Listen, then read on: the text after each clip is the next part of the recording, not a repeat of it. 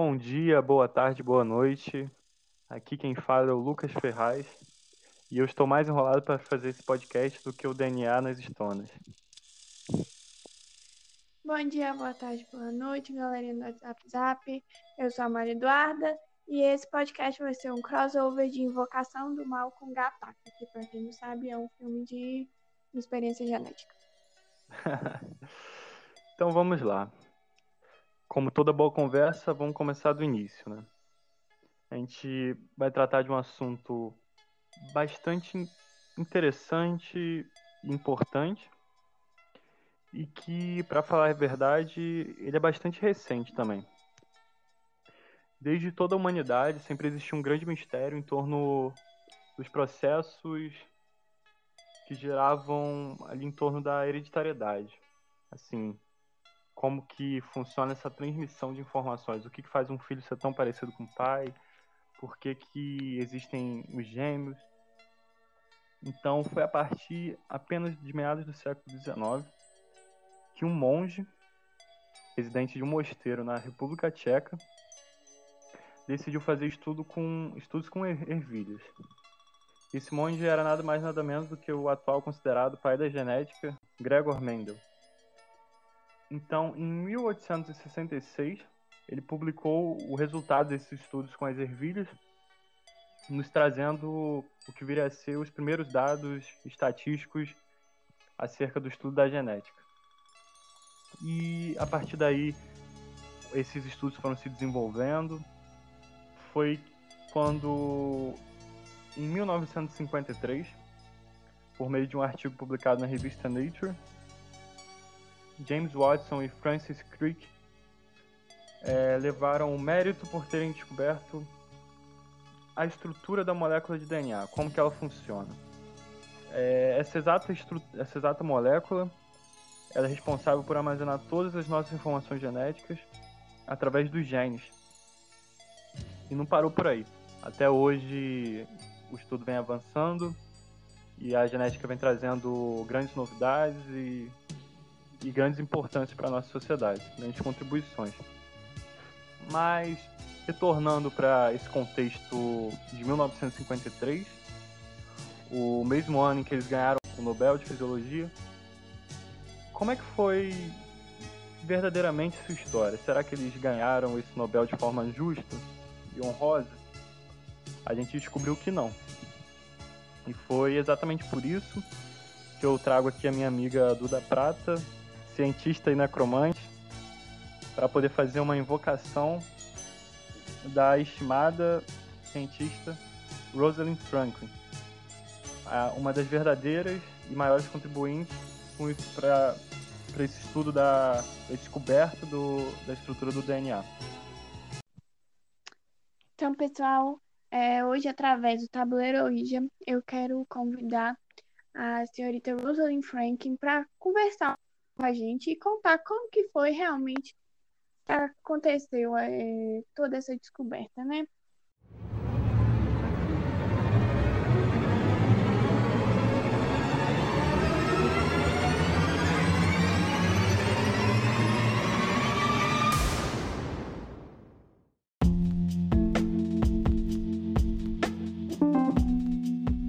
Então, Rosalind, queria dizer primeiramente que nós estamos muito honrados em recebê-la aqui e, e a gente quer saber um pouco como que foi a sua formação, onde você estudou, você poderia contar um pouco pra gente?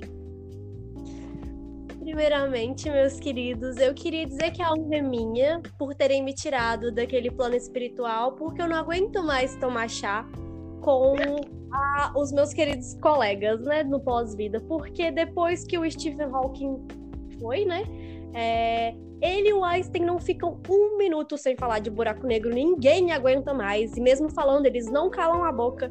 Então, bom, é uma honra estar aqui falando de algo que não seja buracos negros. É, desculpa, eu sempre bastante. Qual era a pergunta? Pode.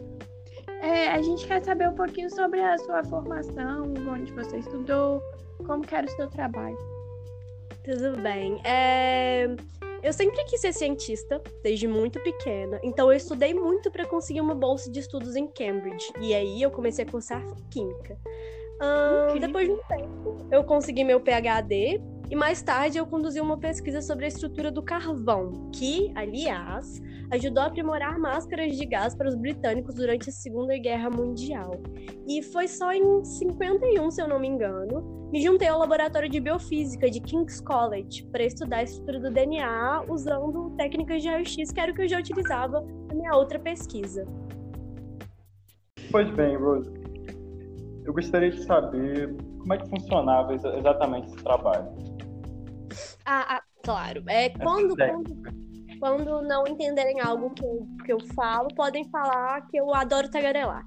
Então, em relação à técnica utilizada, é a difração de raio-x. Essa técnica, ela consiste em bombardeando uma estrutura cristalizada com raio-x e registrar o espectro que, o espectro que vai ser formado pela difração dos raios. Isso acontece porque no momento em que os raios se colidem com a molécula, a gente tem, entre aspas, a estrutura que a gente quer estudar. Então, é de, de modo é, bem resumido, essa a técnica que eu utilizava no laboratório. Eu irradiava os raios-x de alta energia em cristalzinhos hidratados de DNA. Genial seu trabalho, Rosane. Eu estou assim, de boca mas é, até hoje, né, a gente está no meio aqui e a gente vê o machismo, né, que ainda perdura na nossa, nossa sociedade. Eu não consigo imaginar, né, como que era na sua época. Você pode falar um pouco sobre como era o meio de trabalho, como era a convivência sua com seus colegas? Ah, é, é algo muito triste saber que, que ainda não conseguimos deixar isso para trás, mas como eram os anos 50, você já pode pensar que não era um lugar muito propício para mulher fazer ciência, né? A gente não era bem vista, muito menos bem quista no contexto científico. É, no acadêmico, minimamente, porque eles achavam que as mulheres tinham um dom maior para áreas humanas.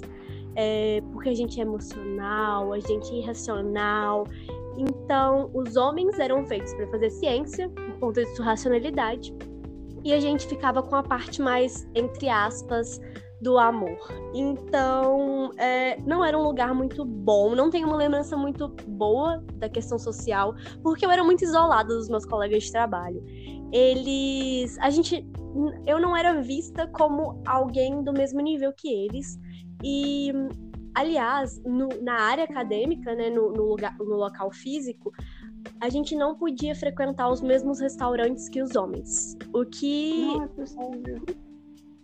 É algo que a gente olha. Né? É, era um pouco, era um pouco complicado, sim. Então, Rose, para a gente poder encerrar aqui com chave de ouro, gostaria de saber como que que ocorreu essa grande treta, né?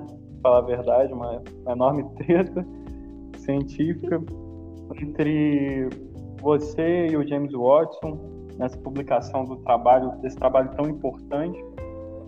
Foi uma história bastante confusa aí, né? Envolvendo um machismo descarado e uma falta de respeito, na verdade, né? Então, é uma história longa, e, e, apesar de longa e que faz muita gente ficar bravo, hoje em dia eu, eu fico rindo bastante. Então a gente tem que começar do começo. Vocês lembram que eu trabalhei no laboratório de biofísica do King's College? Pois bem, Sim. lá eu conheço o primeiro personagem dessa nossa história, que é o Wilkins. O Wilkins foi meu colega de laboratório. Ele não era muito simpático à minha existência naquele local, porque a primeiro momento ele pensou que eu fosse ser uma assistente. E, obviamente, eu era uma colega de trabalho e ele não ficou muito feliz de trabalhar com uma mulher. Então, a partir disso, a gente não se deu muito bem, mas apesar dos apesares, eu continuei meu trabalho e trabalhando bastante, aliás, pois em 52 eu consegui a foto 51, que é uma das imagens mais famosas em relação ao DNA.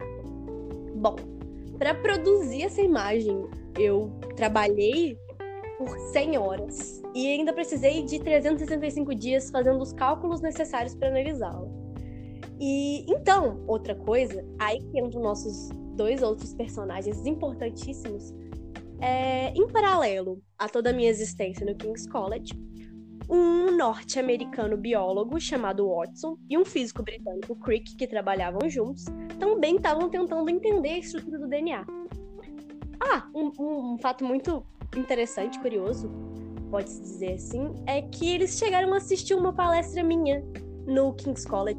Eu ministrei um seminário sobre o assunto, obviamente não levando é, a público os meus dados, pois eram confidenciais, eu só ministrei uma, uma, uma breve palestra em relação a isso, e eles apareceram, eles, eles viram a minha palestra. Então é... pode-se dizer que eles se inspiraram no seu trabalho, não é mesmo? Essa parte é muito engraçada. E pro... engraçada, não sei se é a palavra, né? É, é uma, uma parte curiosa.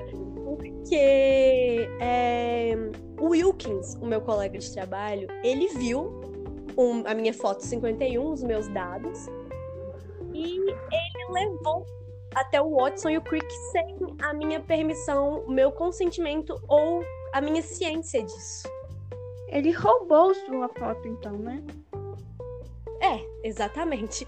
E, e a partir dos meus dados, do meu trabalho, o Watson e o Crick começaram uma análise e usaram para construir algumas possíveis estruturas do DNA, né? E assim, eventualmente eles acabaram chegando na correta, que, como a gente sabe, é a existência de duas fitas lipoidais, com eixo central, etc, etc.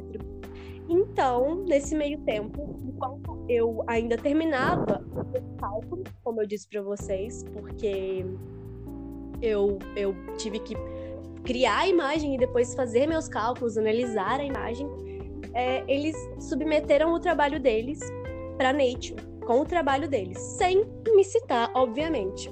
Uma vez que eu não tinha que eu não tinha dado consentimento e muito menos sabia que eles tinham tido contato com os meus dados. Então eu não fui citada, uma vez que seria antiético eles falarem lá que pegaram o trabalho sem consentimento de uma colega da área científica, né?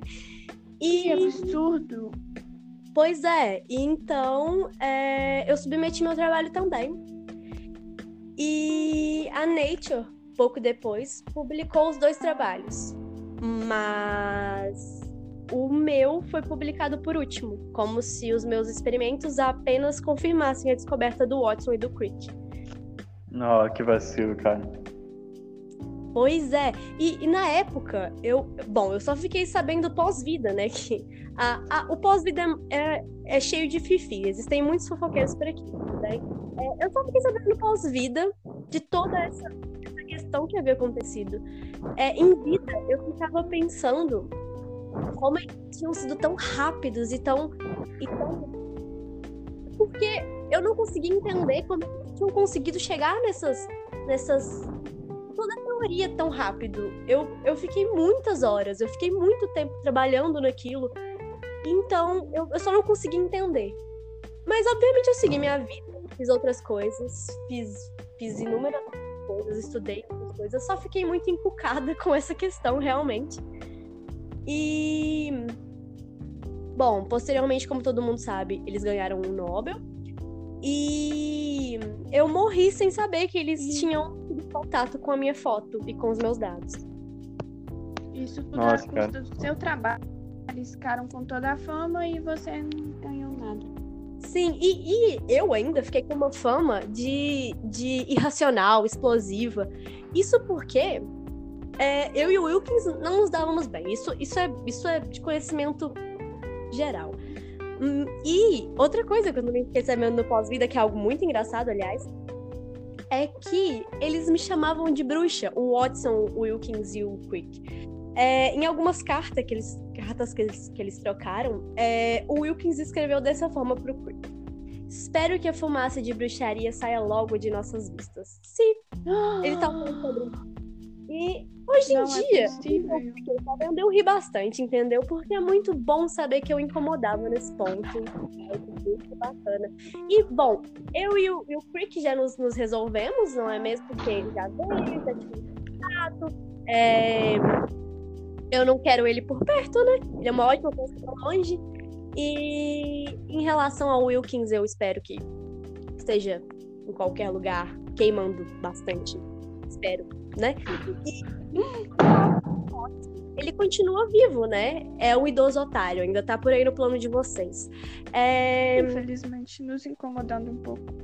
É, sim, ele, ele tem dito muitas coisas polêmicas, mas é importante falar que ele escreveu uma autobiografia onde ele falava que era um mocinho, que ele e o Quick tinham feito tudo mesmo com a parceria do, com o Wilkins, e falava sobre a minha. Ele me ofendia também. Falava sobre a falta de beleza que eu tinha, falava mal dos meus trejeitos. Ele, ele bom, que absurdo. Ele, ele reservou um espaço para falar sobre mim, me senti lisonjeada. É, e no epílogo ele fala que apesar de tudo, ele admirava meu trabalho. Bom, né? E assim, o idoso ainda tá por aí. Em 2000 ele falou que eu fui fundamental pro avanço, né? Depois de tudo que ele tinha falado, ele foi tentar se redimir. E ele não, não veio participar de polêmicas, né? Porque ele já declarou que os negros, é, que os negros, que os negros não, que os brancos são mais inteligentes que os negros e que seria uma ótima ideia deixar todas as mulheres mais bonitas. Ah, Então, que absurdo. Eu não consigo acreditar. E outra coisa. Watson, se você estiver me ouvindo agora, espero que esteja. Quando você passar para pós-vida, eu e você, cinco minutos, porradaria franca, e eu vou te mostrar quem é a mulherzinha fraca aqui, tudo bem? É, voltando para minha compostura. É, bom, foi, foi isso. Então eu fui cientista esforçada e competente. E o meu único erro foi realmente só ter nascido mulher.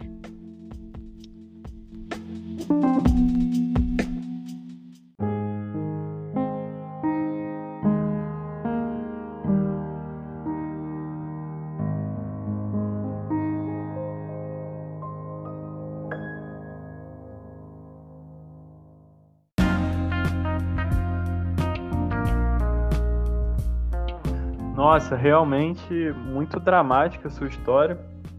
É, gostaria de agradecer por ter exposto para nós aqui com exclusividade. E realmente a conclusão que a gente chega é que eles foram muito filhas da mãe, né? Agiram com muita maldade ao copiar todo o seu esforço, todo esse trabalho.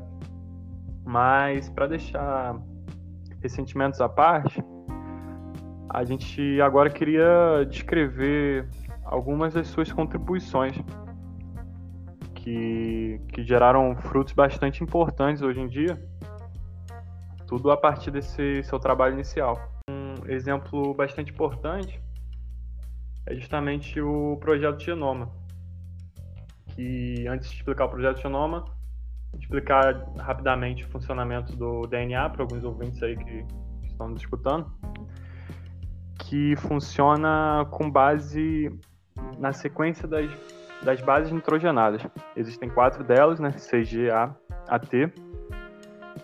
E que a partir da sequência delas, as proteínas vão sendo expressas de formas diferentes. A partir das trincas de bases nitrogenadas são, são originados os aminoácidos específicos. Isso em todo ser vivo. Por isso que se fala que o DNA é universal e também degenerado por existir mais de uma trinca para cada aminoácido. Então, a partir daí, o projeto Genoma foi iniciado nos Estados Unidos. E para vocês terem ideia da, da, da, quantidade de bases nitrogenadas no, no genoma humano, especificamente, são cerca de 3,2 bilhões. Caramba! Exatamente, muita coisa. Ele foi iniciado sobre a, sobre a direção de James Watson, nos Estados Unidos, né?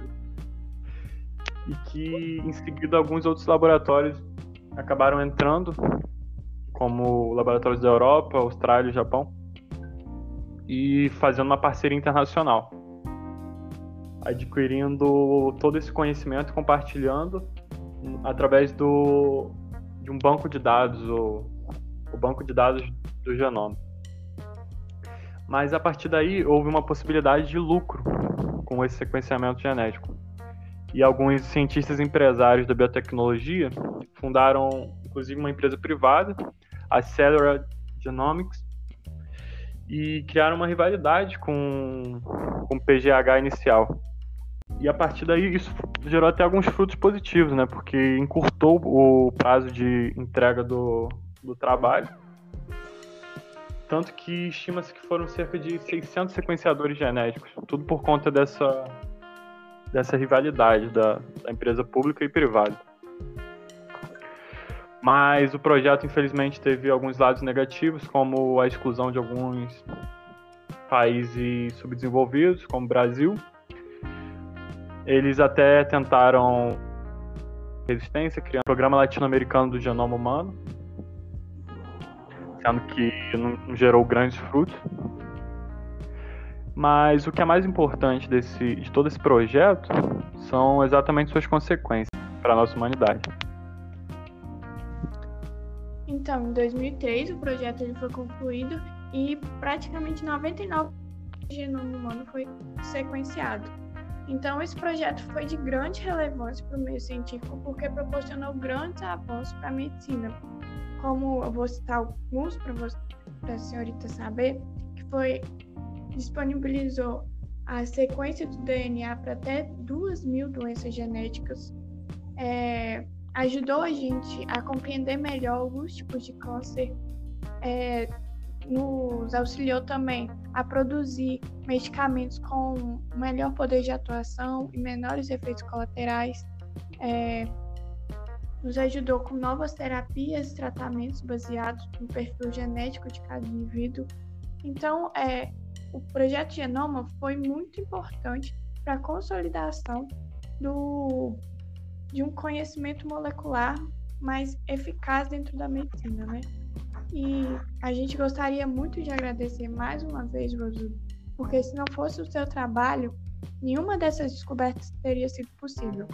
Você foi de suma importância para o meio científico e nós esperamos, através dessa entrevista, oferecer o devido reconhecimento pelo seu trabalho, porque depois de tantos anos, é, a gente viu essa história sendo contada milhares de vezes, você sendo deixado de canto, então nós queríamos agora poder é, mostrar para as né? pessoas, exatamente, retribuir todo o trabalho que você fez e que ajudou a coisas tão maiores. E... Exatamente. Foi uma honra e eu vivo em cada garota que faz ciência.